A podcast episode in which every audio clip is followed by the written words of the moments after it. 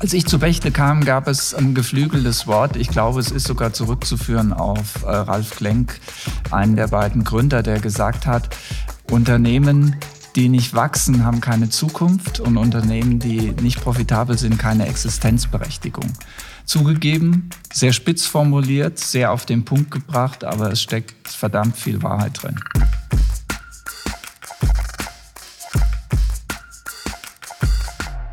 Herzlich willkommen zu einer neuen Folge Zukunftszeichen Podcast. Heute unter dem Motto Zukunftsstärke. Mein Name ist Stefan Lingner. Ich habe mir heute einen Unternehmenslenker eingeladen. Zu Gast im Lingner Werk 2 ist Dr. Thomas Ohlemotz, Vorstandsvorsitzender der Bechtle AG. Mit ihm möchte ich über Zukunftsstärke, die Bechtle Vision 2030 sprechen, Führung in der Pandemie, aber natürlich auch das Thema Digitalisierung betrachten. Und ich hoffe, dass wir ganz nebenbei die Person Thomas Olemotz ein bisschen besser kennenlernen dürfen. Hallo Thomas, willkommen. Hallo Stefan, vielen Dank für die Einladung.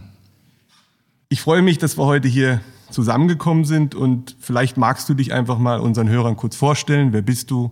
Was machst du?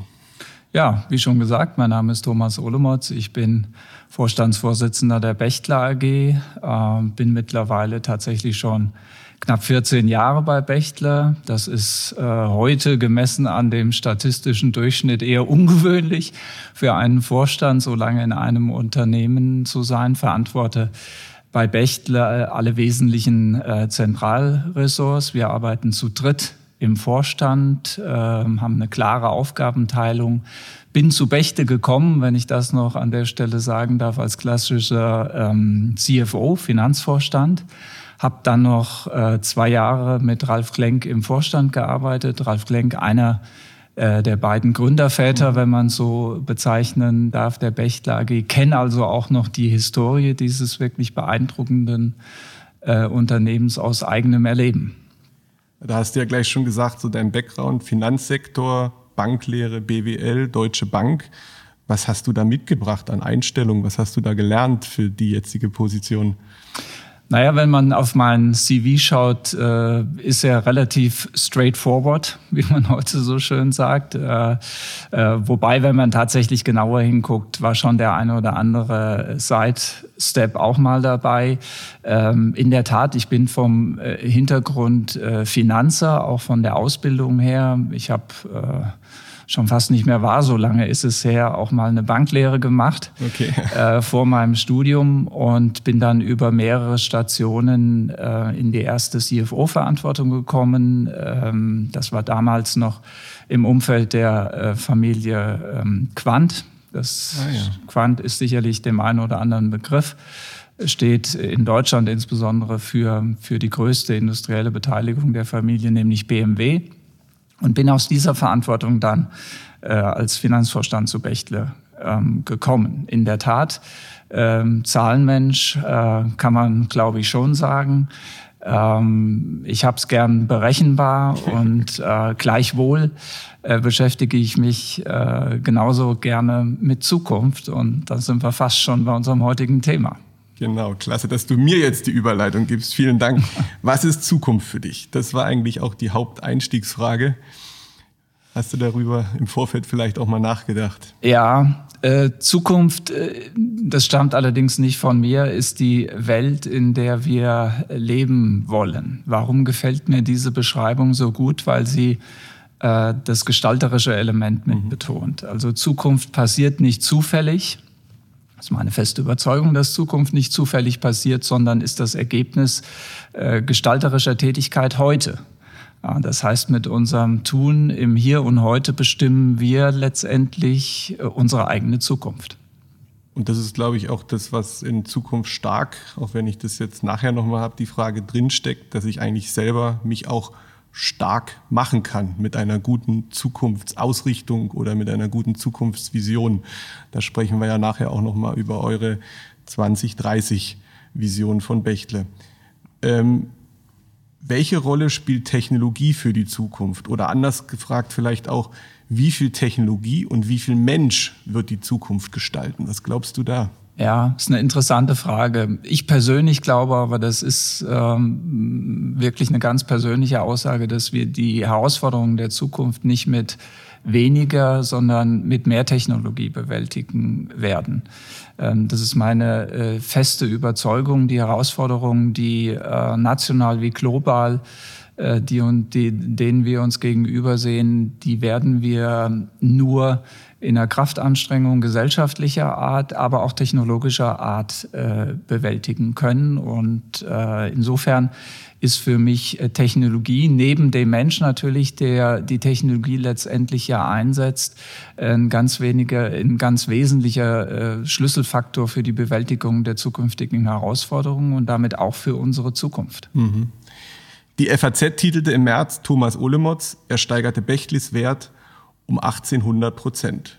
Was macht das mit einem, der 1800 Prozent Mann zu sein? Also mit einem wie mir macht es zunächst mal, dass man ähm, die Zahl nachrechnet. Ja? Okay, ja. Weil tatsächlich äh, war die Zahl für mich äh, selbst sehr überraschend ähm, und man äh, rechnet das ja selbst nicht fortlaufend. Mhm. Äh, das ist das Ergebnis äh, von, von vielen Jahren harter Arbeit. Äh, mit einem selbst macht das in dem Moment, wo man das liest, relativ wenig. Zumindest macht's mit mir relativ wenig. Ähm, es macht äh, stolz, aber weniger äh, auf die Zahl, sondern auf das erreichte Ziel und damit auf die Teamleistung, die dahinter steckt, weil jedem natürlich klar ist, dass man nicht alleine für die Performance eines Unternehmens, das sich an dieser Zahl sehr beeindruckend, gebe ich ehrlich zu, festmacht, verantwortlich ist, sondern dahinter stecken viele ganz tolle Menschen, qualifizierte Mitarbeiter, hochmotivierte Mitarbeiterinnen und Mitarbeiter. Und dass man selbst mit diesem Erfolg verknüpft wird, das ehrt einen natürlich, aber jeder weiß, dass das eine Team- und eine Mannschaftsleistung von mittlerweile über 12.000 Menschen ist, die bei Bechtle arbeiten. Wenn wir jetzt gerade schon so bei Zahlen und Fakten sind, 12.000 Mitarbeiter hast du gesagt, welche Zahlen kannst du noch über die Bechtle AG mal so den Zuhörern nahebringen? Ja, die 12.000 sind sicherlich die wichtigste Zahl. Deshalb nenne ich die in der Regel auch als erstes, äh, wenn ich so eine Frage gestellt bekomme, weil ähm, der Erfolg von Bechtle ist am Ende des Tages der Erfolg äh, der Vielzahl der Kolleginnen und Kollegen im Unternehmen. Ähm, dahinter stehen allerdings auch 70.000 ähm, Kunden. Auch das sicherlich eine beeindruckende Zahl, die wir europaweit äh, mit IT-Lösungen äh, sehr grundsätzlich sehr umfänglich bedienen. Es, stehen, es steht ein Produktportfolio von über 40.000 Produkten, äh, die wir anbieten. Mm, es stehen äh, an die 100 Gesellschaften in 14 europäischen Ländern dahinter, äh, fast 100 Competence Center, die sich mit spezifischen Themen rund um die IT äh, beschäftigen. Alles das bis hin zum Umsatz von knapp 6 Milliarden steht für und hinter Bechtle. Wow, das ist natürlich schon, ich habe mir eine Kurve mal angeguckt und die geht ja wirklich in den letzten fünf Jahren steil nach oben. Ähm, von daher ähm, Hut ab. Ähm, wenn man Bechtle auf die Webseite guckt oder im liest, dann steht der IT-Zukunftspartner. Was steckt in diesem Slogan oder in dieser Botschaft drin? Ist das eigentlich schon die ganze Aussage, was die Firma macht? Nein, ähm, aber sie bringt das, was die Firma macht, gut auf den Punkt, wie ich finde. Und sie macht noch mehr. Sie bringt nicht nur äh, das, wofür wir stehen, auf den Punkt, sondern sie zeigt auch, wie wir auf das Business, auf das Hier und Heute, aber auch auf die Zukunft schauen. Bechtle, der IT-Zukunftspartner, ist nämlich die Überschrift äh, unserer Vision 2030. Bechtle äh, denkt traditionell in sehr langen Zeiträumen, Dekaden, was für ein börsennotiertes Unternehmen bemerkenswert ist. Ähm, und äh, wir haben gerade vor zwei Jahren die neue Vision 2030 gelauncht, wie man so schön sagt, die wiederum zehn Jahre nach vorne schaut. Und Bächle, der IT-Zukunftspartner, ist die Überschrift über diese Vision. Und insofern kann man schon daran erkennen, dass das, was man über eine Vision schreibt, wohl überlegt ist, wohl reflektiert ist. Mhm und ein Stück weit auch für das Unternehmen ähm, stehen sollte. Und zwar nicht nur kurzfristig, sondern eben zehn Jahre lang. Genau diese zehn Jahre, die sind mir natürlich auch aufgefallen. Ähm, kann man das heute noch zehn Jahre vorausschauen? Oder was steckt in, für dich in einer Vision drin? Dieser Fixstern sicherlich, wie du ja, es auch mal bezeichnet ja. hast? Das ist auch, glaube ich, die Hauptfunktion, die eine Vision haben sollte, nämlich eine langfristige Orientierung zu geben. Natürlich kann man nicht zehn Jahre nach vorne schauen, im Detail, sehr granular, sehr, äh, sehr fokussiert. So, aber man kann sehr wohl, wie ich finde, äh, generelle Leitplanken, Orientierungshilfen geben. Und ähm, das ist, glaube ich, gerade in der aktuellen Zeit, die äh, durch große Herausforderungen, hohe, hohe Volatilitäten, äh, Komplexität, unberechenbar gekennzeichnet ist, wichtig. Ähm, wir merken das immer wieder, auch wenn wir ähm, die Vision verproben, kommunikativ, wenn man so sagen darf, mit den Mitarbeitern, dass das tatsächlich geschätzt wird.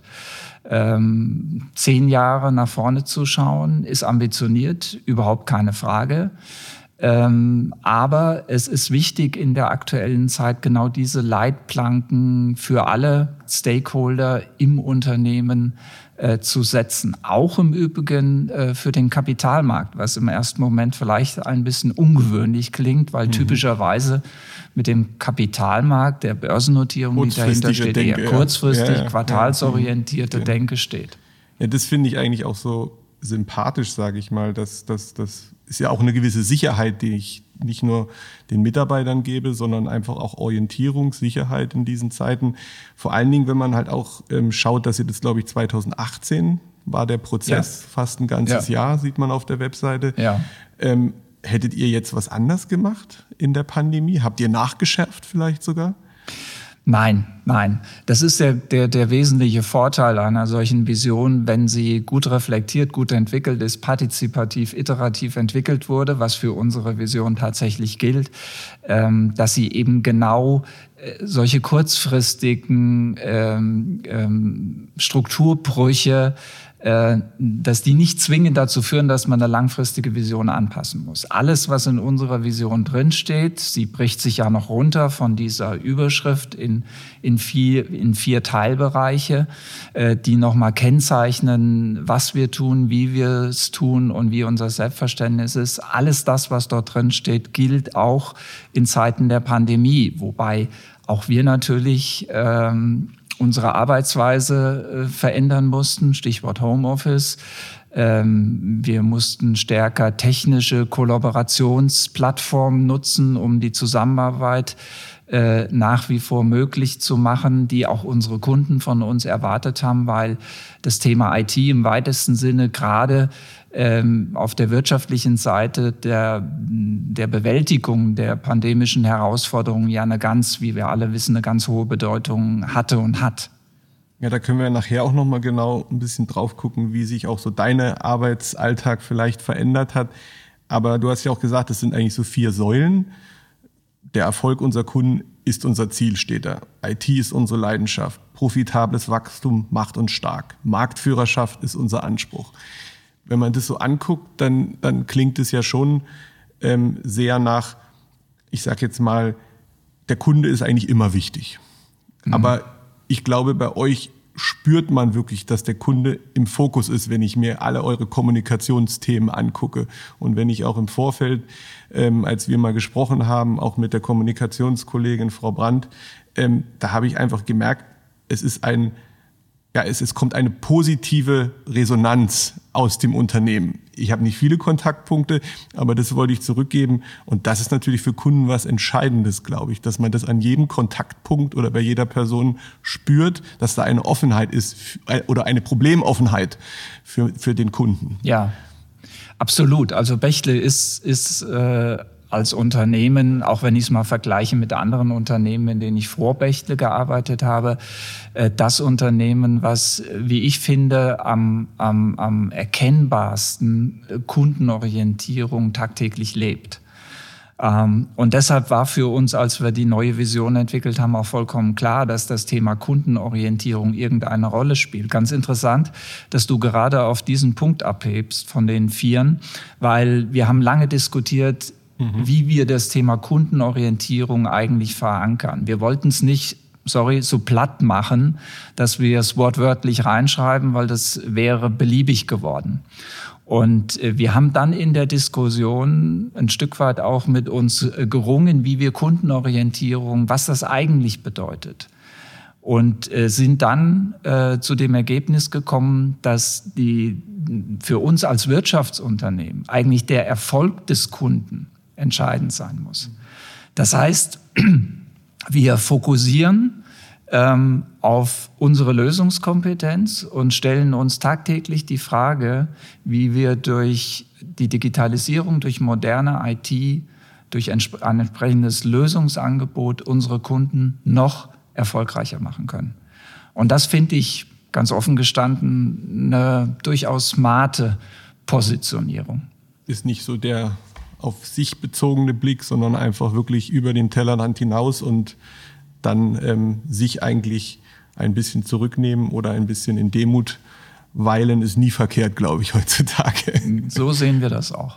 Ähm, möchtest du zu dem Thema profitables Wachstum, Macht und Stark noch was sagen? Weil da habe ich auch dein Interview mir angehört und da hast du das so schön erzählt, warum diese fünf Prozent so entscheidend sind. Ja, das ist sicherlich, ähm, nennen wir es mal ein Claim, äh, den man nicht allzu oft in Visionen äh, findet. Äh, manchmal hat man auch fast den Eindruck, äh, dass man sich fast dafür entschuldigen muss, dass man als, als Unternehmen Gewinne macht. Ja, das ähm, ganz offen, das ist natürlich ja. völliger Quatsch, ja, weil wofür steht profitables Wachstum am Ende des Tages? Es steht dafür, dass wir alle berechtigten sogenannten Stakeholder Interessen am Unternehmen befriedigen können. Es sind die Mitarbeiter, die nur dann einen interessanten, krisensicheren, äh, zukunftsfähigen Arbeitsplatz haben, wenn wir entsprechend investieren können in die Mitarbeiter, in deren Qualifizierung. Dafür müssen wir Gewinne machen. Es sind die Aktionäre, die natürlich berechtigterweise eine Dividende haben wollen für das Geld, was sie in Bechtle-Aktien äh, investiert haben. Es ist am Ende des Tages auch die Gesellschaft, äh, respektive auch ähm, der Staat, der natürlich über Steuereinnahmen ähm, das alles finanziert, was die gesellschaftliche Infrastruktur ausmacht. Steuereinnahmen bekommen sie aber nur, wenn sie positive Erträge erwirtschaften. Also das das profitable Wachstum ist für uns kein Selbstzweck, sondern zeigt auf, dass nur dann, wenn ein Unternehmen äh, profitabel wächst, alle Anforderungen erfüllbar sind, die berechtigterweise an das Unternehmen äh, gestellt werden. Ähm, als ich zu Bechtle kam, gab es ein geflügeltes Wort. Ich glaube, es ist sogar zurückzuführen auf äh, Ralf Klenk, äh, einen der beiden Gründer, der gesagt hat, ähm, Unternehmen, die nicht wachsen, haben keine Zukunft und Unternehmen, die nicht profitabel sind, keine Existenzberechtigung. Zugegeben, sehr spitz formuliert, sehr auf den Punkt gebracht, aber es steckt verdammt viel Wahrheit drin. Das, also deswegen habe ich auch gefragt, weil es für mich auch oft eben dieses Thema ist oder sowas, wenn es um Pricing geht für irgendwelche Angebote. Ähm, man darf einfach wenn man Erfahrung verkauft, Beratung verkauft, darf man auch ein gutes Geld verdienen. Absolut. Weil es muss einfach natürlich auch gehalten werden, dieses, dieser Wissensvorsprung oder dieses, die Qualifizierung der Mitarbeiter. Deswegen habe ich das explizit auch nochmal rausgegriffen, weil ich das sehr, sehr schöne, starke Worte auch von einem Finanzmann finde. Also gerade von einem Finanzmann. Gerade von einem, danke. Gerade von einem ja, genau. Finanzmann. danke. genau. Und dann habe ich noch beobachtet, ähm, der, der Begriff ähm, Zukunftsstärke, den habe ich, glaube ich, jetzt so in, den, in dem letzten Jahr immer mehr wahrgenommen. Der kommt immer stärker in der Kommunikation bei euch auch vor. Ja. Ein großer Schriftzug vor der Zentrale äh, als Hashtag, sage ich mal, Zukunftsstärke. Ähm, ist da noch ein, ein, ich nenne jetzt mal noch so etwas obendrauf gekommen oder, oder ist es eher so die, ja, ist es eher so das nach vorne getriebene oder das, ähm, also ich finde den Begriff genial, sage ich mal. Ja, was steckt da drin? Weil mhm. Zukunftspartner, Zukunftsstärke, ich sehe es immer wieder eingebaut, auch in die Kundenkommunikation, in Angebote, dass ihr den Kunden halt Zukunft stark machen wollt. Ja. Wir haben ein bis zwei Jahre meiner Erinnerung nach, bevor wir die Vision 2030 äh, äh, kommuniziert und erarbeitet haben, uns mit Bechtle als Marke beschäftigt. Und auch das war ähm, ähm, ein interessanter Diskussionsprozess. Und der Begriff Zukunftsstärke oder Zukunftsstark, den es ja als Wort gar nicht gibt. Also Sie finden dieses Wort nicht im Duden, sage ich mal. Ganz das ist schon mal gut. Ja, was, schon mal, was schon mal gut ist, tatsächlich ist so. Und trotzdem, äh, Sie werden merken, wenn Sie diesen Begriff drei, vier, fünf Mal verwendet haben über einen längeren Zeitraum, glauben Sie es gar nicht, dass es dieses Wort nicht gibt. Es ist aber tatsächlich so, dass es es nicht gibt, sondern es ist eine Schöpfung quasi von, von Bechtle im Rahmen unseres äh, Markenprojektes. Und es bringt, wie ich finde, äh, sehr viel auf den Punkt. Insofern, es ersetzt auch gar nicht unsere Vision, ähm, sondern es ergänzt diese mit der spezifischen Blick mit der spezifischen Blickrichtung auf die äh, Stärke der Marke Bechtle. Also der Markenkern beschreibt ja, mit welchen Attributen wir am Ende des Tages die Marke aufladen wollen. Ja, so bezeichnen das die, die Marketingwissenschaftler. Mhm. Und äh, alles das, was damit verbunden wird, die Attribute, sind positiv konnotiert. Und äh, deshalb, und das zeigt auch deine Frage, ähm, deshalb war es, glaube ich, die richtige Entscheidung, äh, diesen Begriff zum Markenkern zu machen.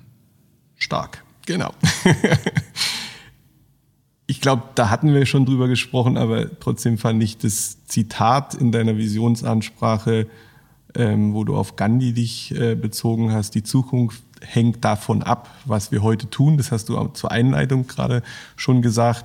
Aber daraus sieht man natürlich auch wirklich ähm, dieses, jeder Mitarbeiter kann zukunftsstark sein, kann die Zukunft gestalten, kann mit jedem Kundenprojekt eigentlich ein kleines Bausteinchen dazu konstruieren oder ähm, ähm, erlebbar machen. Ich glaube, das finde ich ähm, einen sehr schönen Einblick auch in so einen großen, ein, ein so großes Unternehmen, in einen Konzern, dass man mit so einfachen Begriffen auch eine Klammer schaffen kann. Mhm. Wenn man das schafft, dann hat man, glaube ich, wirklich sehr gute Markenarbeit oder Kommunikationsgrundlage geschaffen. Also das mal als Feedback von außen ähm, fand ich wirklich ähm, sehr beachtenswert oder immer noch, genau. ähm, wenn man Visionen noch kurz bleiben wollen, was steht 2021 ganz oben auf der Agenda, um dieses Ziel 10 Milliarden Umsatz 2030 zu erreichen? Gibt es da so eine Art Meilensteinplan? Ja, wir haben natürlich äh, wie jedes Unternehmen eine, eine, eine wirtschaftliche Planung für das Jahr 2021, die äh, sicherlich so schwierig war wie selten zuvor aufgrund der Unberechenbarkeit der Rahmenbedingungen äh, im Kontext der Pandemie. Wir haben darüber hinaus ein paar ähm, branchenspezifische Faktoren, die das Jahr 2021 durchaus herausfordernd machen. Wir haben ähm, die meisten der Hörer werden es wissen. Wir haben äh, Lieferschwierigkeiten bei, einzigen, bei einigen äh, Komponenten, insbesondere Chips, aber auch Panels, äh, wovon verschiedene Industrien betroffen sind. Nicht nur die IT-Industrie, sondern auch die Automobilindustrie. Man kann es allenthalben nachlesen, dass das so ist. Äh, das sind aber, ich sag's mal so, die ganz normalen Herausforderungen, ähm, die wir planerisch irgendwie ähm, verarbeiten müssen. Wir haben trotzdem für das laufende Jahr profitables Wachstum geplant. Ja, da sind wir wieder bei dem, äh, bei dem äh, äh, Begriff. Sicherlich nicht in der Höhe, wie wir es in der Vergangenheit gewohnt waren. Wir sind die letzten fünf Jahre tatsächlich im gewichteten Schnitt über 15 Prozent gewachsen. Das ist schon eine Nummer, wenn man es mal so salopp sagen darf. Das werden wir voraussichtlich im laufenden Jahr nicht schaffen, aber ähm, wir gehen davon aus, dass wir prozentual hoch einstellig wachsen können und auch das Ergebnis weiter steigern können. Wir haben ja auch im vergangenen Jahr trotz der schon schwierigen Rahmenbedingungen weiteres Rekordjahr reportet und insofern gehen wir auch trotz der immer noch schwierigen Rahmenbedingungen davon aus, dass uns das in diesem Jahr gelingen wird. Darüber hinaus treiben wir, aber das sind dann weniger Themen, die das konkrete Wirtschaftsjahr betreffen, äh, ganz äh, wichtige Themen, die für die Zukunft des Unternehmens, für die mittel- bis längerfristige Zukunft ganz entscheidend sind. Äh, einige Beispiele dazu direkt auf deine Frage. Auch wir beschäftigen uns intensiv mit dem Thema Diversity in ganz unterschiedlicher Form, natürlich im, im Schwerpunkt, äh, was das Thema Gender Diversity anbelangt. Ähm, wir haben uns zum Ziel gesetzt, dass wir mehr Frauen in Führungsverantwortung äh, bringen äh, wollen. Wir haben uns auch äh, äh, Ziele extern gesetzt, das heißt, wir haben die kommuniziert. Äh, wir werden ein Stück weit auch als kapitalmarktorientiertes Unternehmen durch das regulatorische Umfeld dazu mhm. gezwungen, mhm. uns Ziele zu setzen und die auch zu veröffentlichen. Ähm, wir haben nicht ein grundsätzliches Problem, um das an der Stelle zu sagen, was den Anteil äh, weiblicher Kolleginnen anbelangt im Unternehmen. Wir haben es nicht ähm, im Recruiting, wenn es um Ausbildungsthemen geht. Wir haben es auch nicht in den ersten Berufsjahren. Aber äh, man sieht bei der Betrachtung äh, relativ deutlich, dass wir noch besser werden müssen, was die Vereinbarkeit von Familie mit Führungsaufgaben mhm. anbelangt. Das ist sicherlich eine Herausforderung, die nicht nur spezifisch Bechtle hat, sondern andere Unternehmen auch. Und insofern wundert es nicht, dass das Thema Diversity natürlich ähm, auf der Agenda auch fürs laufende Jahr steht. Ähm, darüber hinaus äh, ein, ein weiteres, nennen wir es ruhig mal, Buzzword. Ähm, auch wir beschäftigen uns äh, mit der Frage des Corporate Purpose. Also äh, einfach übersetzt mit der Frage, äh, ähm, äh, was äh, was ist eigentlich der Beitrag von Bechtle zur nicht nur wirtschaftlichen Entwicklung, mhm. sondern auch zur gesellschaftlichen Entwicklung? Transformiert man das auf die individuelle Ebene, ist es schlicht die Frage, warum steht man jeden Morgen wieder auf, geht motiviert ins Büro, hängt sich rein, salopp formuliert. Was ist eigentlich der Treiber dahinter? Ja, mhm. Geld alleine kann es nicht sein, das wissen wir alle. Und ähm, das ist beispielsweise auch eine Frage, also die Frage nach dem Corporate Purpose wird vor allem von jungen Mitarbeiterinnen und Mitarbeitern verstärkt gestellt. Also teilweise, ihr spürt das auch ja, schon. man spürt ja, das okay. teilweise mhm. in Bewerbungsgesprächen. Ja, okay. ja, im Rahmen der Frage, ist dieses Unternehmen eigentlich das Richtige für mich? Ja, fragen die eben auch nach der Frage, was ist eigentlich der höhere Zweck? Was ist der, der Purpose hinter dem, was das Unternehmen tut? Und insofern sind wir, glaube ich, gut beraten, uns auch mit dieser ähm, äh, Frage zu beschäftigen. Also ihr hört nicht auf, am Unternehmen zu arbeiten und nicht nur im, wie man so schön genau, sagt. Ganz, absolut. Ganz Dazu gehört übrigens auch das dritte Schwerpunktthema. Ähm, wir haben über die letzten 12 bis 15 Monate massiv in unsere Arbeitgebermarke investiert. Und die Kommunikation dessen, was da entstanden ist, die steht jetzt an. Also auch dort mhm. wird es darum gehen, ähm, den Mitarbeiterinnen und Mitarbeitern, nicht nur denen, die wir neu gewinnen wollen fürs Unternehmen, sondern auch den bestehenden, zu sagen, für was steht eigentlich Bechtle als Arbeitgeber? Was sind die Werte, die hinter Bechtle als Arbeitgeber stehen? Was darf man erwarten bei Bechtle? Äh, und äh, was differenziert uns an der Stelle vielleicht auch ähm, von dem einen oder anderen Wettbewerber. Last but not least darf nicht fehlen in der Aufzählung das Thema Nachhaltigkeit, Nachhaltigkeitsmanagement beschäftigt uns intensiv, muss es auch, weil wir dort auch gewissen äh, äh, regulatorischen Rahmenbedingungen ähm, äh, unterliegen. Stichwort Lieferkettengesetz, was gerade ähm, in der, äh, im Gesetzgebungsverfahren drin ist. Aber ähm, wir, haben die, äh, wir haben uns intensiv mit dem Thema Nachhaltigkeit äh, beschäftigt, werden dort auch investieren, ganz konkret auch in eine Stelle investieren investieren, die mhm. direkt an den Vorstand reportet, was nochmal aufzeigt, wie wichtig uns äh, dieses Thema ist. Wir haben bereits seit Jahren ähm, einen Nachhaltigkeitsbericht, den wir bereits veröffentlicht haben, auch äh, zu einem Zeitpunkt, als es noch nicht gesetzlich verpflichtend war. Ähm, und darauf müssen wir jetzt aufsetzen und äh, weiter nach vorne gehen, weil auch das ist ein Thema, wie die anderen drei genannten auch, was morgen nicht weg ist. Das ist richtig. Ähm, und teilweise ja. überschneiden sie sich natürlich Absolut. Nachhaltigkeit und Sinn und Zweck, Purpose. Absolut. Da sind natürlich Überschneidungen Absolut. da. Und also ist das Jahr vollgepackt, höre ich daraus auf jeden ja, Fall schon mal. Das Jahr ist vollgepackt, weil es nochmal, weil es kein ganz einfaches Jahr ist geschäftlich, weil nebenher ist natürlich unser Primär-Purpose erstmal auch Geld zu verdienen. Das Sonst können wir alles das, alles das, was ich aufgezählt habe, uns gar nicht leisten. Klasse. Ähm, jetzt können wir ja noch mal ein bisschen auf Produkte, Service, das Geschäftsmodell schauen. Und also mir ist eins, so als ich auch ein bisschen recherchiert habe, aufgefallen, ins Auge gefallen, dass unter dem Bereich Service ganz direkt präsent ein Workshop Change Management zum Festpreis und mit Bestellfunktion angeboten wurde. Ich weiß nicht, ob du den Punkt kennst. 4.990 Bechtle macht den Workshop Change Management. Ja. Was steckt da drin? Also ist Change Management eigentlich schon auch oder, oder Digitalisierung zum großen Teil Change Management? Ja, tatsächlich ist das so. Was du gerade beschreibst, ist, äh, wir bezeichnen das ein bisschen äh, technokratisch als äh, Produktivierung von Services. Okay. Ja?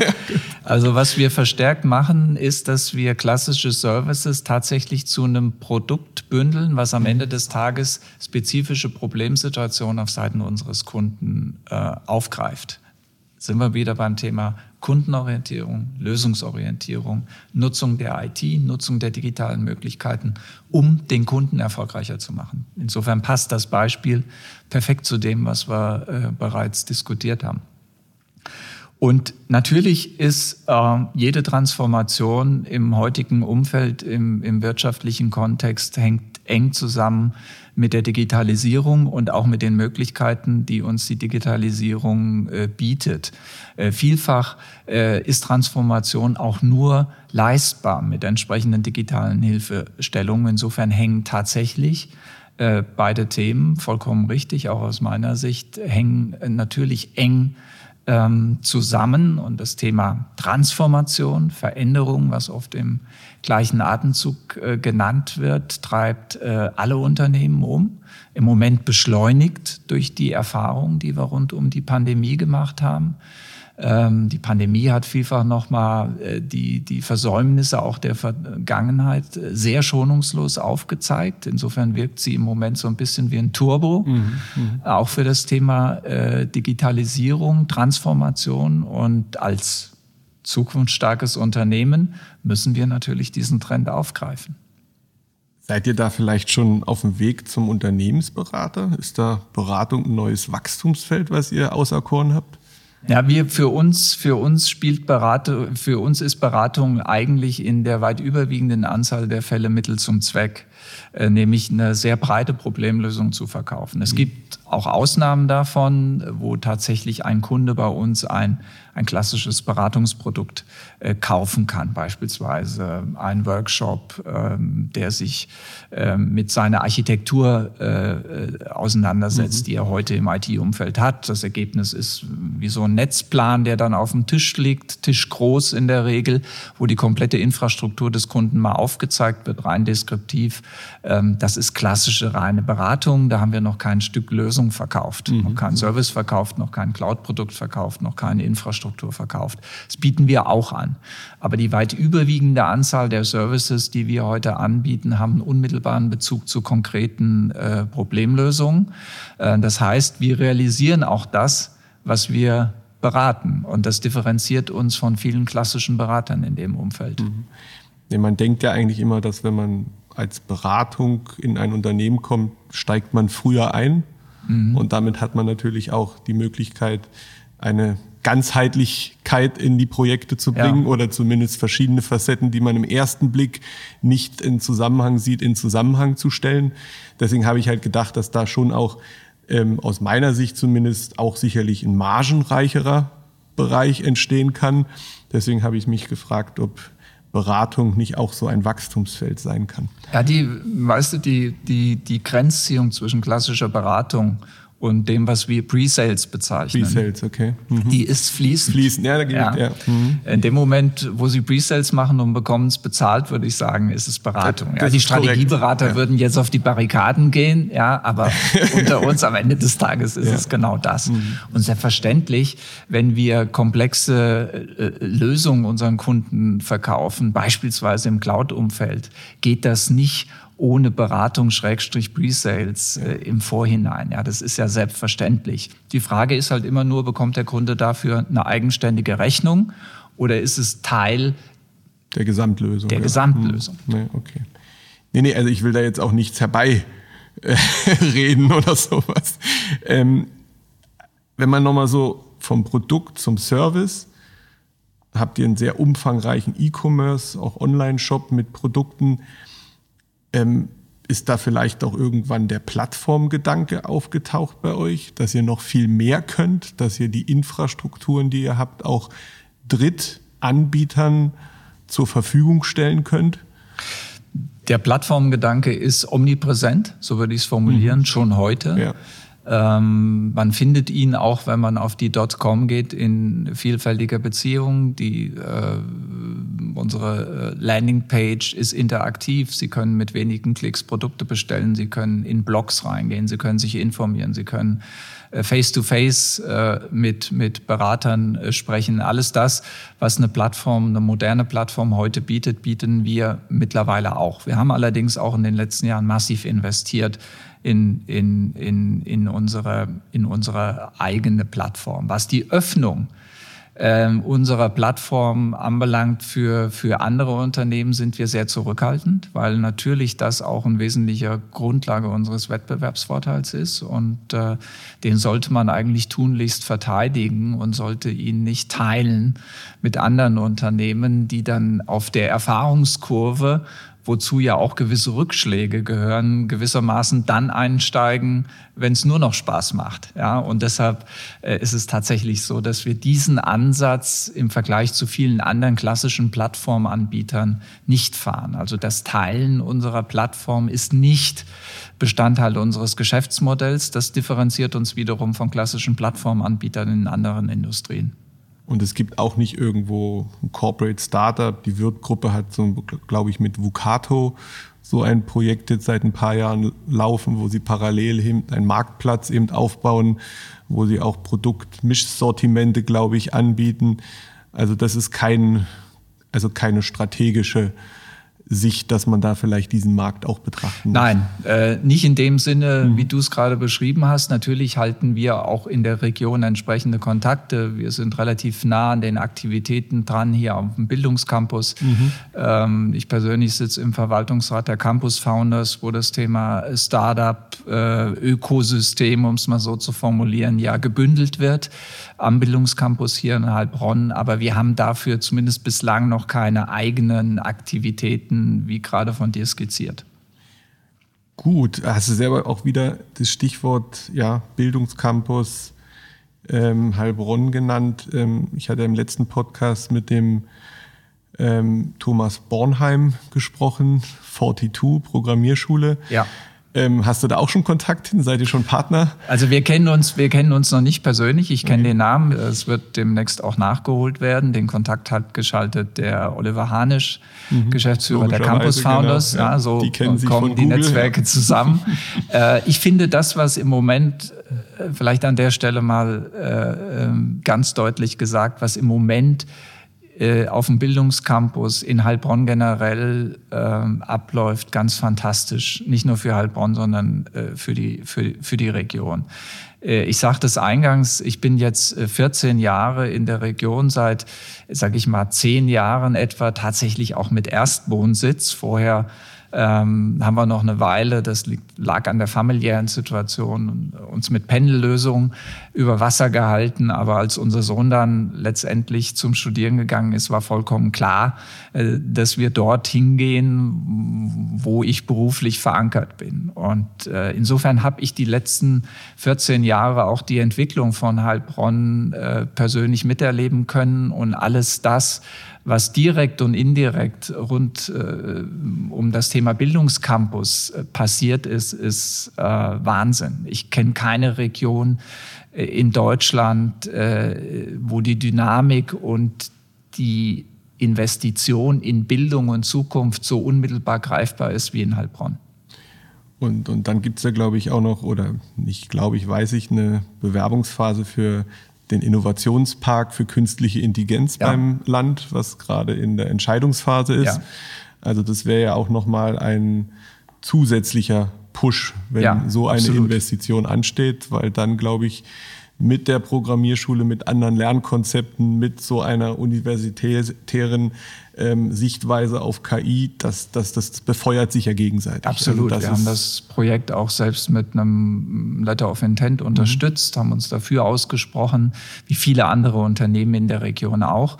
Wie im Übrigen genau diese, diese Symbiose, um es mal so zu formulieren, zwischen eher klassischen, tradierten äh, erfolgreichen Unternehmen und äh, dem Neuen, was hier gerade entsteht, äh, glaube ich, ein unglaublicher Wettbewerbsvorteil für die Region darstellt, äh, wenn man das intelligent spielt. Und ich glaube, dieses Asset, wie man so schön sagt, ist auch erkannt worden. Und insofern geht es jetzt tatsächlich die nächsten Jahre darum, dass man dieses Ökosystem bestehend aus dem starken industriellen Umfeld und dem, was rund um den Bildungs Bildungscampus entstanden ist, dass man das äh, zusammenführt, vernetzt, verheiratet. Aber ich glaube, wir sind da auf einem ganz guten Weg. Also wenn ich es so höre, freut es mich vor allen Dingen, dass es eben nicht nur eine, ja, also sage ich mal, aus der Lidl und Schwarz oder Schwarz, ähm, ähm, Dieter Schwarz Stiftung herausgetriebene Motivation ist, sondern dass dann auch Unternehmen, mit denen ich spreche, auch voll dahinter stehen. Dass die Unterstützung da ist. Und ich glaube, nur so funktioniert es, als wenn dann eben ein zwar nicht kleines Unternehmen, aber für sich in dem eigenen Saft schmort, sage ich mal, sondern ja. das muss ja leben. Ja. Da muss ja der Wettbewerb genauso Einhalt Absolut. Haben. Ich meine, die, die, die Schwarzstiftung ist schon als Initialgeber, nennen wir es mal als Inkubator, ganz wesentlich, überhaupt ja. keine Frage. Aber das, was dort entsteht, muss natürlich auch auf fruchtbaren Boden fallen, wenn es nachhaltig wirken kann. Es muss sich ja auch in der Zukunft, äh, äh, muss es ja eigenständig überlebensfähig sein. Ja. Und ähm, da ist es ganz entscheidend, dass das gelingt, was ich gerade beschrieben habe, dass man diese Initiative zusammenbringt mit den bestehenden industriellen äh, Strukturen.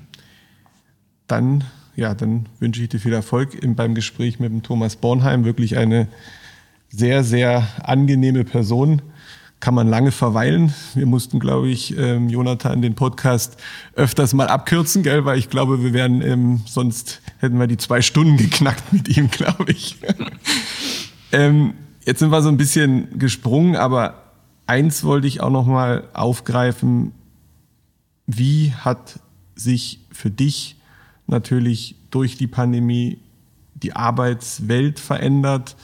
Ähm, in einem vorherigen Zukunftszeichen ähm, Next-Konferenz hatte der Harry Gatterer vom Zukunftsinstitut über die Post-Corona-Ökonomie gesprochen und immer wieder die Möglichkeitsräume, die aufgehen, beschrieben und wo wir jetzt halt die Weichen stellen müssen. Mhm. Welche großen Weichenstellungen siehst du bezogen auf die Arbeitswelt? Mhm. Wie verändert sie sich? Mhm. Was, was, was wird bleiben aus deiner Sicht? Mhm. Ja?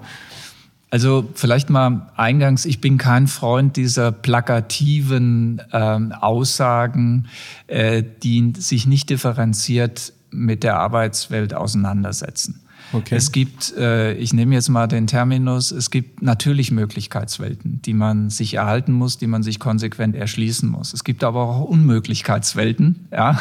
Keine Ahnung, ob es das überhaupt gibt, aber nur um mal. Äh, Wieder ein diesen, neuer Begriff, ja. ja. Ein neuer Begriff, der diese, der das Gegenteil beschreibt. Und was meine ich damit? Ähm, ich persönlich, ich fange mal an der Stelle an, ähm, musste meine Arbeitsweise auch umstellen, wie jeder, wie jeder andere auch. Wobei man an der Stelle auch mal betonen muss, mir kommt das in der öffentlichen Diskussion oftmals ein bisschen kurz, dass wir alle miteinander natürlich auch privilegiert sind, dass wir das überhaupt können. Mhm. Ja, das sollte man sich immer wieder mal vergegenwärtigen, weil, weil viele Menschen haben überhaupt nicht die Wahl ins Homeoffice zu gehen. Das ist richtig. Ja. ja dann sind wir bei dem Thema. Ähm, also ich habe meine Arbeitsweise insofern äh, verändert, als ich heute mehr äh, digital kommuniziere in unterschiedlichsten Formaten, ob das äh, entsprechende Videokonferenzen sind, ob es Telefonkonferenzen sind. Ob es die, ob's die Kollaboration intern wie extern ist. Wir haben alle miteinander gesehen, dass dann doch vieles, was im Übrigen noch nie Sinn gemacht hat in der Vergangenheit, ja, der Business-Trip äh, nach Hamburg, von Stuttgart nach Hamburg für ein Meeting von zwei Stunden, mhm. der war immer schon unsinnig. Ja. ja, ich würde weitergehen, der war immer schon unsinnig. Okay, okay. Und da sind wir, glaube ich, alle auch froh, dass das in der Form, glaube ich, auch nicht zurückkommen wird. Insofern wird sich die Art des zukünftigen Arbeitens im Nachgang von äh, der Pandemie schon verändern. Das glaube ich schon. Sie wird hybrider werden. Aber wir haben auch, jetzt bin ich bei dem Thema Unmöglichkeitswelten, wir haben halt auch gesehen, dass das Homeoffice, das digitale Formen der Kommunikation eben nicht alles das ersetzen können, was man typischerweise im, im, im Büro, im Office-Alltag äh, eben auch hat ähm, sei es die sozialen Kontakte, das ist ein Punkt, der fällt einem als erstes ein, weil er sehr augenfällig ist. Ähm, Im Übrigen ist, glaube ich, nicht das Homeoffice per se das Problem mittlerweile, sondern die Länge mit der wir uns äh, mittlerweile in mhm. diesen Strukturen schon befinden, ohne eine echte Alternative zu haben. Ähm, ich glaube aber auch, dass neben diesem Thema soziale Kontakte und es gibt mittlerweile auch meiner Kenntnis nach erste Studien, die sich genau damit beschäftigen, dass es schon so ist, dass viele Kommunikationsformen einfach nicht digitalisierbar sind. Das kurze Gespräch auf dem Gang, das muss gar nicht private Inhalte haben, das kann und hat es in der weit überwiegenden Anzahl der Fälle auch tatsächliche, da geht es um geschäftliche Inhalte. Warum hängt dieses Projekt? Was sollten wir tun, um den Kunden noch besser zu bedienen? Ja, da machen Sie ja äh, nicht zwingend ein Meeting draus, sondern mhm. vieles von diesen Themen wird eben auch relativ flexibel, agil zwischen Tür und Angel, sage ich beim mal. Beim guten Mittagessen besprochen, auch. beim guten Mittagessen, bei einem Kaffee, bei was auch immer. Und wenn Sie das gewissermaßen was ja wichtig ist, um am Ende des Tages ein Ergebnis zu bekommen, ein Output zu bekommen. Ähm, wenn Sie diesen Effizienzverlust, so bezeichne ich es mal, ein bisschen technokratisch gebe ich zu, ja, das bricht der Finanzer wieder durch. Wenn Sie das gleiche Ergebnis wollen mit unterschiedlichen Möglichkeiten und Sie verlieren aber Effizienz, weil diese Formen der Kommunikation wegfallen, dann bedeutet das faktisch, dass Sie mehr arbeiten müssen um das gleiche Ergebnis zu bekommen. Und genau das zeigen aktuelle Studien.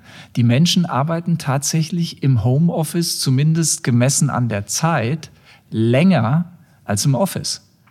Jetzt kann man sagen, naja, vielleicht auch deshalb, weil sie zwischendrin dann doch mal den Müll runterbringen und ja, kann alles sein, ja, aber ich persönlich glaube, dass es ganz wesentlich an dem Effizienzverlust liegt, den wir alle miteinander im Homeoffice spüren und den kompensieren wir durch längere Arbeitszeiten. Und deshalb ist das Homeoffice auch zunehmend so anstrengend. Zuerst war es eigentlich so, dass man immer mehr Termine macht und das Gefühl hatte, man ist genau. effizienter, genau. weil man so und so viel mehr genau. Taktung einbauen kann. Absolut. Aber es geht nach hinten los aus der Sicht oder ja, aus aktuellen ja. Studien auch. Okay. Ich glaube ja, mhm. weil auch die schiere Anzahl der Termine ist ja kein, kein, kein, kein, kein Effizienzkriterium. Nee. Ja. Und vor allen Dingen auch kein Ziel Kriterium, das, was bei rauskommt. So sehe ich das. So sehe ich das. Ja. Okay.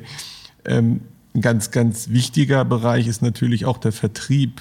Ähm, wie hat der sich umgestellt? Weil da geht es ja doch auch um den, ja, ich sag mal, im B2B-Bereich auch um den Handschlag und um das Vertrauen, ja. was man ähm, zu seinem Ansprechpartner ja. aufgebaut hat. Wie, wie stellt ihr euch darauf ein? Oder, oder gibt es da Leute, die andere Erfolge jetzt erzielen oder ist es eher schwieriger im Schnitt?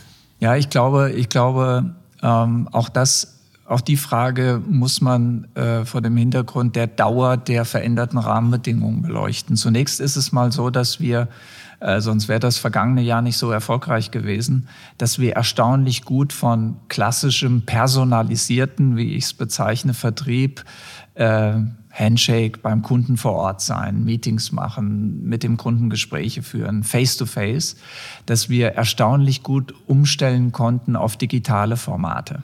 Aber auch dort glaube ich, je länger, äh, äh, je länger es dauert, je länger die Einschränkungen dauern, desto schwieriger wird es, die Kundennähe tatsächlich auch durch Nutzung der digitalen Möglichkeiten äh, zu leben. Äh, das geht sechs Monate, das geht zwölf Monate und wenn es sein muss, auch mal 18 Monate. Aber äh, Sie können die Kundennähe, die eben auch durch persönlichen Kontakt face-to-face -face entsteht, nicht zu 100 Prozent durch digitale Formate sicherstellen. Auch dort wird deshalb nach vorne die Welt stärker hybrid werden, wird agiler werden.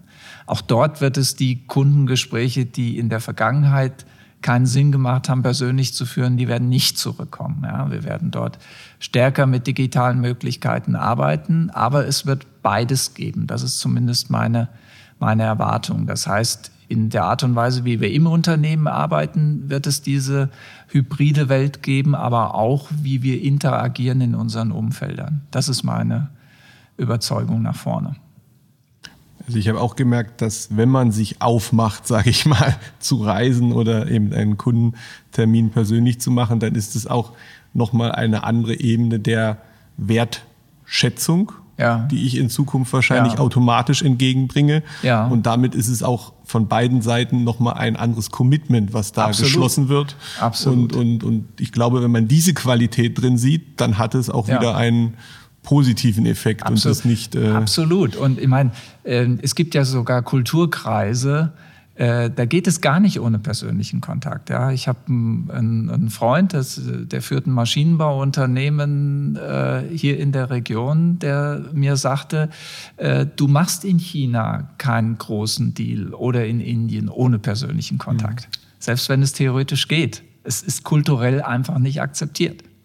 Ich hatte hier noch eine Frage, die vielleicht auch ähm, so anschließen kann. Ähm, ihr habt ein wunderschönes Firmengebäude in Neckarsulm und auch weitere Neubauthemen. Baut ihr jetzt schon anders? Baut ihr schon um? Wie, wie sind die Planungen da? Was verändert sich in so einem Bürokomplex ja. aus deiner Sicht in Zukunft? Ja, man kann das eigentlich ganz gut äh, äh, sehen, was sich da über die Jahre, nicht erst seit äh, ein, zwei Jahren verändert hat, wenn man durch unser Gebäude am Bechteplatz durchgeht. Ähm, das wurde bezogen um die 2000er, äh, ja. Äh, da entstand der erste Gebäudekomplex und man kann gewissermaßen, er ist heute noch der Haupteingang. Mhm. Ja, das heißt, man betritt das Gebäude und dann geht man durch die Geschichte von Bechtle, okay. bis man, bis man quasi in da den... muss ich nochmal durchgehen. Ja, machen Sie es mal. Und dann werden Sie sehen, das sind drei oder vier Bauabschnitte, ja, dass sich jedes Mal schon was verändert hat. Und natürlich ist das neue Gebäude, das du, das du ansprichst, äh, was wir jetzt erst bezogen haben, Ende letzten Jahres, ähm, ähm, das liegt am Ende äh, der Liegenschaft äh, und das sieht ganz anders aus als das, ähm, wo der Eingang ist.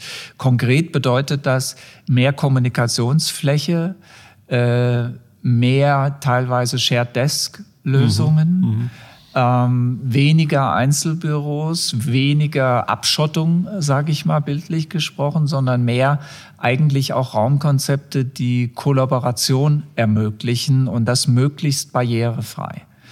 Äh, so würde ich formulieren äh, mit ein paar, ähm, bin jetzt kein Architekt, aber ich würde sagen, so sehen zukünftige Office Spaces, wie man so schön also nicht sagt. Nicht New Work, aus. sondern Smart Work. Smart Work würde ich sagen. Ja, genau. Begriffe. Smart Work. Ja, die. Aufenthaltsqualität, auch das ein Thema, mit dem wir uns beschäftigen.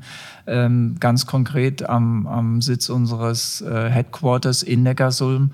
Ähm, wir investieren dort sehr viel in die Aufenthaltsqualität. Wir renaturieren heute eine große Fläche, die vorher versiegelt war im Nachgang zu den Erweiterungsbauten. Es gibt den sogenannten Bechtlegarten, den wir jetzt noch mal vergrößert haben. Mhm. Wir haben die Parkplätze mehr oder weniger abgerissen, begrünen okay. das. Äh, alles das sind natürlich Aktivitäten, die vor, ich sag's mal, zehn Jahren völlig undenkbar waren. Mhm. Ja, vor zehn Jahren hat man ge gesagt, okay, äh, mit welchem Konzept kriege ich neben dem bestehenden Bürogebäude maximal viele Parkplätze äh, auf den Grund und Boden, den ich habe. Äh, so schaut man heute nicht mehr auf einen Standort, sondern das Thema Aufenthaltsqualität, was sich unter anderem darin dokumentiert, dass der Standort viel grüner geworden ist, aber auch darin, dass wir jetzt beispielsweise ein Sportangebot äh, aufgebaut haben schon und noch verbreitern werden in Zukunft für die Mitarbeiter. Das steht im Prinzip für diesen veränderten Blick auf das, was am Ende des Tages Arbeitsqualität in Summe ausmacht. Wird es eine Anwesenheitspflicht wieder geben für die Mitarbeiter oder gab es die überhaupt schon mal? Wir hatten schon immer bei Bächle Vertrauensarbeitszeit und insofern, äh, wir hatten noch nie eine systematische Arbeitszeiterfassung und äh, ich halte das auch äh, zumindest in unserer Industrie, in anderen Industrien sieht es anders aus, nicht, nicht für zeitgemäß. Das, äh, deshalb, solange ich bei Bechtler Vorstandsvorsitzender bin, äh, wird es das nicht geben. Wird es das nicht geben, gut. Jetzt habe ich noch einen, weil wir jetzt doch auch schon einige Zeit eine sehr schöne Unterhaltung haben. Vielen Dank auch dafür, für deine Offenheit. Das Thema technologische Beschleunigung, Digitalisierung. Und ähm, jetzt darüber könnte man wahrscheinlich alleine ewig sprechen, aber ich habe einfach mal so zwei, drei Fragen an dich. Was sind so die spannendsten Entwicklungen, die unsere B2B-Welt nachhaltig verändern werden? Puh, das ist natürlich eine wirklich offene Frage. Ja, ähm, deswegen also, das Wichtigste für dich. Also ich hatte einige äh, Schlagworte schon genannt, ja. die, glaube ich, in Zukunft äh, für uns alle erlebbar eine höhere Relevanz haben werden. Das eine ist das Thema, wie organisieren wir Zusammenarbeit, Neudeutsch Collaboration ähm, über Standorte, über Funktionen hinweg. Welche technologischen Möglichkeiten setzen wir dazu ein? Äh, auf welchen Plattformen machen wir das? Äh, wie organisieren wir zukünftig Kommunikation im, im Unternehmen? Und da spielen natürlich die für ein IT-Unternehmen selbstverständlich die technologischen Lösungen äh, eine ganz, eine ganz äh, entscheidende Rolle. Ähm, wie im Übrigen wir als, als IT-Unternehmen ohnehin am Puls der technologischen Entwicklung hängen, um es mal so zu formulieren. Mhm. Weil wenn wir nicht, ähm, und zwar immer mit der Brille unserer Kunden, das, was an neuen Technologien sich entwickelt, quasi validieren aus Sicht unserer Kunden, Mal umarmen, und, ausprobieren. Ja, ja, ausprobieren, um dann wirklich am Ende des Tages die beste Lösung unseren Kunden zu empfehlen. Das ist genau das, was die Kunden von uns erwarten. Wer soll es denn dann tun? Ähm, und insofern sind wir eigentlich wahrscheinlich gar nicht stellvertretend der richtige Ansprechpartner für diese Frage, weil für uns äh, Zukunft immer auch mit technologischer Entwicklung zusammenhängt, intern wie extern. Wir verdienen am Ende des Tages unser Geld mit Technologie. Ja, und äh, der technologische Wandel lässt sich nicht aufhalten. Wir sollten ihn auch nicht aufhalten. Jetzt schließt sich fast der Kreis zu dem, was ich ganz am Anfang gesagt habe, dass ich nämlich glaube, dass, dass die Probleme der Welt nicht durch weniger, sondern durch mehr Technologie nur zu lösen sind. Und ähm, insofern ist das Thema technologische Entwicklung, Transformation, Digitalisierung quasi Teil unseres genetischen Codes als Unternehmen. Ich glaube, weil wir sonst wirklich die ein oder anderen Facette vielleicht sich auch wiederholt ähm, und, und du schon ein schönes Gesamtfazit auch geschlossen hast, würde ich jetzt nochmal gerne einfach fragen, wo holst du deine Motivation, die Energie her? Was, was, was machst du im Privaten, dass du ja so energiereich heute das Gespräch führen kannst? ja, also zunächst mal, äh, das ist mir ganz wichtig zu betonen, ähm, hat man in einer Funktion wie der meinen als Führungskraft generell eine Verantwortung für Menschen. Und äh, zumindest so bin ich sozialisiert, dass wenn man eine Verantwortung hat, dass man die äh, nicht halbherzig wahrnehmen sollte, sondern mit Haut und Haaren. Und ähm, man sollte sich dieser Verantwortung im Übrigen auch jederzeit bewusst sein. Und äh, das ist zugegeben vielleicht eine etwas konservative Sicht auf die Dinge, passt aber sehr gut ähm, glaube ich, zu meiner Persönlichkeit. Ja, darüber wollen wir jetzt ja noch mal kurz reden. Machen wir noch kurz. Mal, mal, genau. gucken, mal gucken, wie weit wir da kommen. Also äh, die Motivation direkt auf deine Frage, die ziehe ich eigentlich aus dem privaten Umfeld da ist jetzt nichts äh, Besonderes dabei. Ähm, ich äh, versuche mich sportlich ein bisschen fit zu halten. Ich bin seit einigen Jahren äh, Mitglied bei den Ruderschwaben beispielsweise hier in, Heilbronn. Ganz toller Sport im Übrigen. Ich ja, kann jeden nur ermuntern, ja. das zu tun. Mhm. Ja. Äh, Kraftausdauertraining an der frischen Luft, ganz toll. Leider verletzungsbedingt lange nicht mehr im Boot gesessen, aber ich bin zuversichtlich, dass die Zeiten wieder kommen. Ähm, das heißt, ich halte mich, versuche mich über Sport ein bisschen fit zu halten, ähm, bin kulturinteressiert, ähm, gehe auch gerne mal ein klassisches Konzert in die Oper, aber durchaus breit. Ich bin jetzt nicht irgendwie festgelegt auf eine mhm. bestimmte Richtung. Äh, leiste mir einen Oldtimer, mit dem ich durch äh, äh die schwäbische Toskana fahre, wenn es das Wetter genau, zulässt. Genau. Ja, und ansonsten ist für mich die Familie ein ganz wichtiger ähm, äh, Ruhepol auch. Ich bin früh Vater geworden und deshalb auch früh Großvater geworden. Das ist, okay. das ist tatsächlich ein Privileg, wenn man früh Vater wird. Ähm, das zweite Enkelkind äh, wird bald geboren, das erste ist schon da. Und äh, für mich ist das Thema Familie als äh, Ruhepol, Erholungsfeld ähm, ganz, ganz wichtig. Vorbilder. Gibt es Vorbilder für dich ähm, oder eben aus dem ersten Job? Das haben wir schon gesagt, aber irgendwie andere Vorbilder, die dich prägen noch? Nein, ich habe eigentlich keine klassischen Vorbilder, weil das bedeutet ja, dass man ein Stück weit auch, ähm, äh, wie soll ich sagen, einem, einem Weg, den andere vorgezeichnet haben, weitergeht. Und ich finde eigentlich, jeder sollte versuchen, seinen eigenen Weg zu finden. Was es natürlich gibt, wie bei jedem von uns, sind bestimmte Menschen, die zu bestimmten Zeitpunkten die Richtung, in denen man sich entwickelt, ganz entscheidend äh, geprägt haben. Ob das Lehrer in der Schule waren oder wie in meinem Fall beispielsweise mein Doktorvater, der mir äh, sehr viel beigebracht hat im Rahmen der Promotion, was mir auch heute noch hilft, ähm, an nennen wir es mal, Problemlösungsverhalten, äh, an Problemen, an der Art und Weise, wie man neuartige Probleme analysiert, mhm, wie man mhm. damit umgeht, wie man auf die Welt schaut, alles Mögliche. Ähm, die hat sicherlich jeder von uns, aber klassische Vorbilder der Gestalt, dass ich sage, so wie der will ich auch werden, um es mal jetzt ganz, ganz direkt zu formulieren, äh, die habe ich tatsächlich nicht. Was wäre denn so ein persönliches Zukunftsprojekt, wenn du das verraten magst? Für die nächsten zwei, drei Jahre vielleicht? Naja, ich habe ja seit seit äh, äh, ein paar Wochen einen neuen Vertrag. Ja, als Vorstand muss man mhm. ja, was das berufliche zumindest anbelangt, in Vertragslaufzeiten denken. Das heißt, ab 1.1. Ähm, äh, läuft mein neuer Vertrag, 1.1. kommenden Jahres. Ähm, und insofern ähm, geht es natürlich vor allem darum, die Bechtle in den nächsten fünf Jahren äh, genauso erfolgreich zu halten, wie was die äh, letzten äh, knapp 40 waren.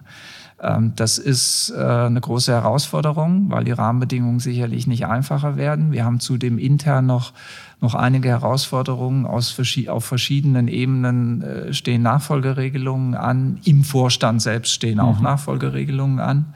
Da wird bestimmt eine Frau gesucht? Ja, wird auch eine Frau gesucht. Ja, mhm. wir haben es auch als Ziel formuliert. In dem Moment wo wir im Vorstand auf vier aufstocken. Wir sind heute zu dritt. Ähm, sollte es eine Frau sein, an der Stelle haben wir keine prozentuale Quote, sondern tatsächlich mhm. diese absolute Quote gewissermaßen formuliert. Ähm, die genannten Themen werden uns noch über die nächsten Jahre beschäftigen, ob es das Thema Diversity allen voran und Nachhaltigkeit ist, ähm, aber auch die irgendwann mal eigene Nachfolgeregelung äh, wird sicherlich eine Herausforderung, weil die die dem aktuellen Vorstand nachfolgende Vorstandsgeneration die erste sein wird, die die Gründer des Unternehmens nicht mehr aus persönlichem Erleben kennen. Okay. Mhm. Ja, also ähm, der aktuelle Vorstand äh, kennt äh, Ralf Klenk noch aus der direkten Zusammenarbeit. Der aktuelle Vorstand kennt die Familie Schick noch, die heute noch 35 Prozent der Anteile hält, um den zweiten Gründer an der Stelle auch mal zu nennen. Und ähm, äh, diejenigen, die uns nachfolgen, die haben diese Privilegien oder dieses Privileg nicht mehr. Also das Zukunftsprojekt bedeutet, Identität halten, ja, kann man sagen. So ist ne? das, ist ja, das ist gut mh, beschrieben. Mh. Das beschreibst du ganz gut, weil, weil genau diese Identität, ich sprach vorhin auch vom genetischen Code, der mhm. Wächtler auszeichnet, Teil unseres und wesentliche Grundlage unseres Erfolgs ist. Und äh, das sicherzustellen, das ist sozusagen, sagen wir mal, ein bisschen pathetisch die finale, die finale äh, Mission, okay. äh, die am Ende meiner nächsten Vertragslaufzeit hoffentlich completed ist. Super, vielen, vielen lieben Dank, Thomas. Das Vielen hat Dank, wirklich Stefan, Spaß für gemacht. Die Fragen. Ja. Und ähm, ich glaube, man hat dich wirklich auch gespürt und kennenlernen können. Ähm, wir haben zwar viel über das Unternehmen gesprochen, über die Aufgaben, aber ich glaube, wenn man so ein Vollblut-Unternehmenslenker halt einfach ist, dann ist es das, was aus einem heraussprudelt, sonst kann man den Job nicht machen, haben wir gelernt. Das kenne ich von mir natürlich auch. Und trotzdem muss man immer wieder schauen, wo man eben seine Ruhepole setzt. Ähm, mir hat super Spaß gemacht. Danke. Und vielleicht bei 10 Milliarden nochmal. Mir hat es auch Spaß gemacht. Nochmal vielen Dank für die Einladung, Stefan. Danke. Danke.